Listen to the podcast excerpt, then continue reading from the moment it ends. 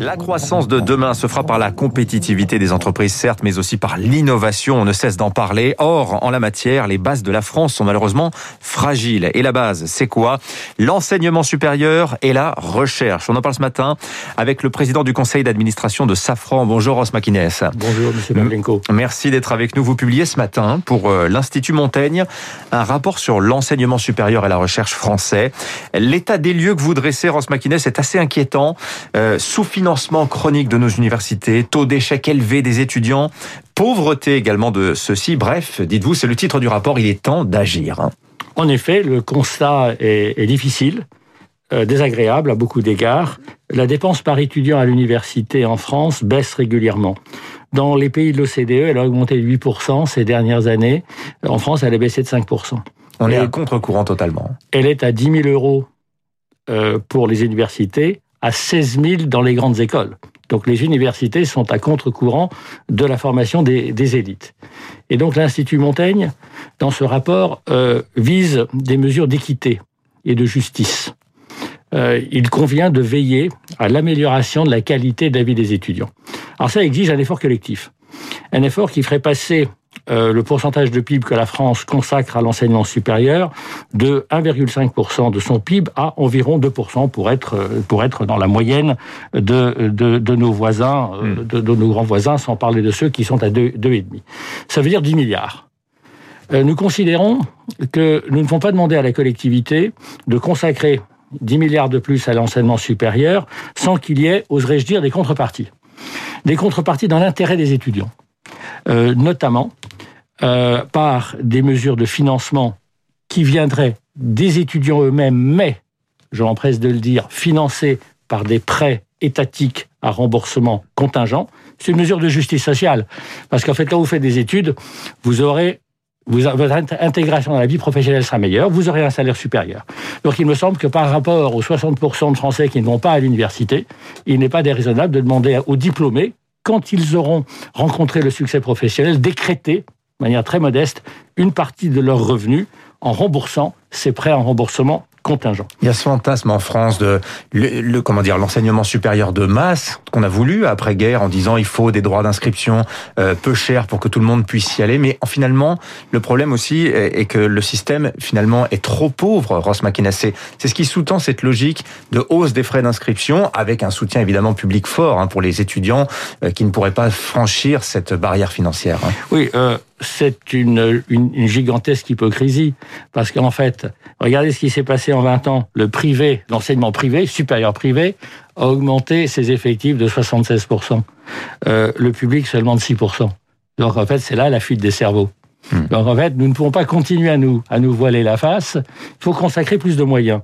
Mais, je le répète, ces moyens proviendront essentiellement du contribuable, avec une contribution des futurs cadres et diplômés de l'enseignement supérieur. Maintenant, d'autres contreparties sont très importantes également. L'autonomie. Des universités qui soient vraiment autonomes, euh, qui aient une gouvernance qui soit réformée, des, des universités qui assument une différenciation. On ne peut pas faire la même chose partout. Des universités, je parlais d'autonomie, d'autonomie, qui maîtrisent également leur recrutement. Donc j'ai parlé financement, autonomie, troisième pilier très important, l'évaluation.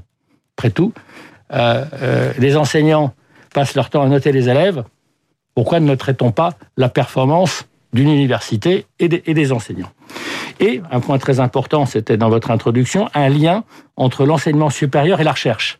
C'est ce qui nous distingue d'ailleurs malheureusement de nos grands pays, c'est qu'il n'y a pas ce continuum entre l'enseignement et la recherche. Alors justement, comment ça s'explique? Parce qu'il y a une réforme qui est euh, actuellement en cours, qui d'ailleurs est critiquée par une partie du monde universitaire, qui dit le problème étant qu'aujourd'hui on veut indexer la recherche à des résultats.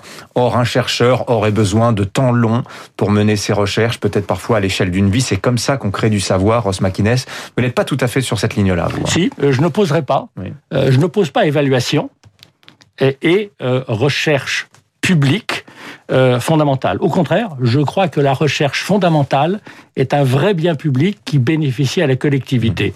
La recherche et l'innovation, c'est le, secteur privé, euh, Safran en est un très bel exemple, peut très bien s'en charger. Mais nous ne pouvons le faire que sur la base d'une recherche fondamentale qui est un bien public. Donc je ne pose absolument pas les deux. Seulement, le chercheur doit aussi avoir un lien avec l'enseignement.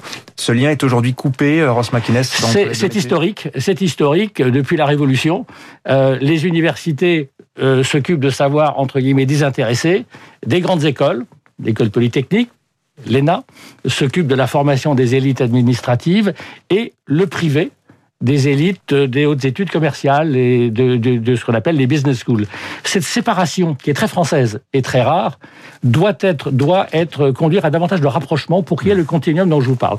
Que des enseignants soient des chercheurs et que des chercheurs enseignent. Vous me tendez une perche, Ross McInnes. La suppression de l'ENA, qu'est-ce que vous en pensez, vous qui avez travaillé sur ce sujet de l'enseignement supérieur de la recherche, plus généralement sur la formation des élites françaises? Pour tout vous dire, euh, nous nous sommes surtout intéressés hmm. au sort du million sept d'étudiants qui sont à l'université. Non, ça n'est pas dans votre rapport, mais vous, à votre à titre personnel, qu'est-ce que vous en pensez? Je crois que la, question que pose le président de la République euh, dans cette réforme, elle est plus large. C'est celle du champ de l'action de l'État très largement. Euh, je ne pense pas qu'il faille critiquer ni lancer un halali sur des énarques. J'en fréquente tous les jours. Ce sont des personnes de grand talent, extrêmement dévouées, qui, exercent leurs responsabilités dans le privé de manière excellente et dans le public aussi. La question qui est posée, c'est le champ d'action de l'État et comment on forme les élites à un champ d'action de l'État qui serait redéfini. Donc je pense que les propositions du président de la République sont à interpréter dans un cadre de réforme plus large. Merci Ross McInnes, le président du conseil d'administration de Safran, invité ce matin de Radio Classique. Votre rapport pour l'Institut Montaigne sur l'enseignement supérieur et la recherche à retrouver en intégralité sur le site internet de l'Institut Montaigne. Merci d'être venu. Merci Monsieur Pavlenko. 6h54, 3 minutes pour la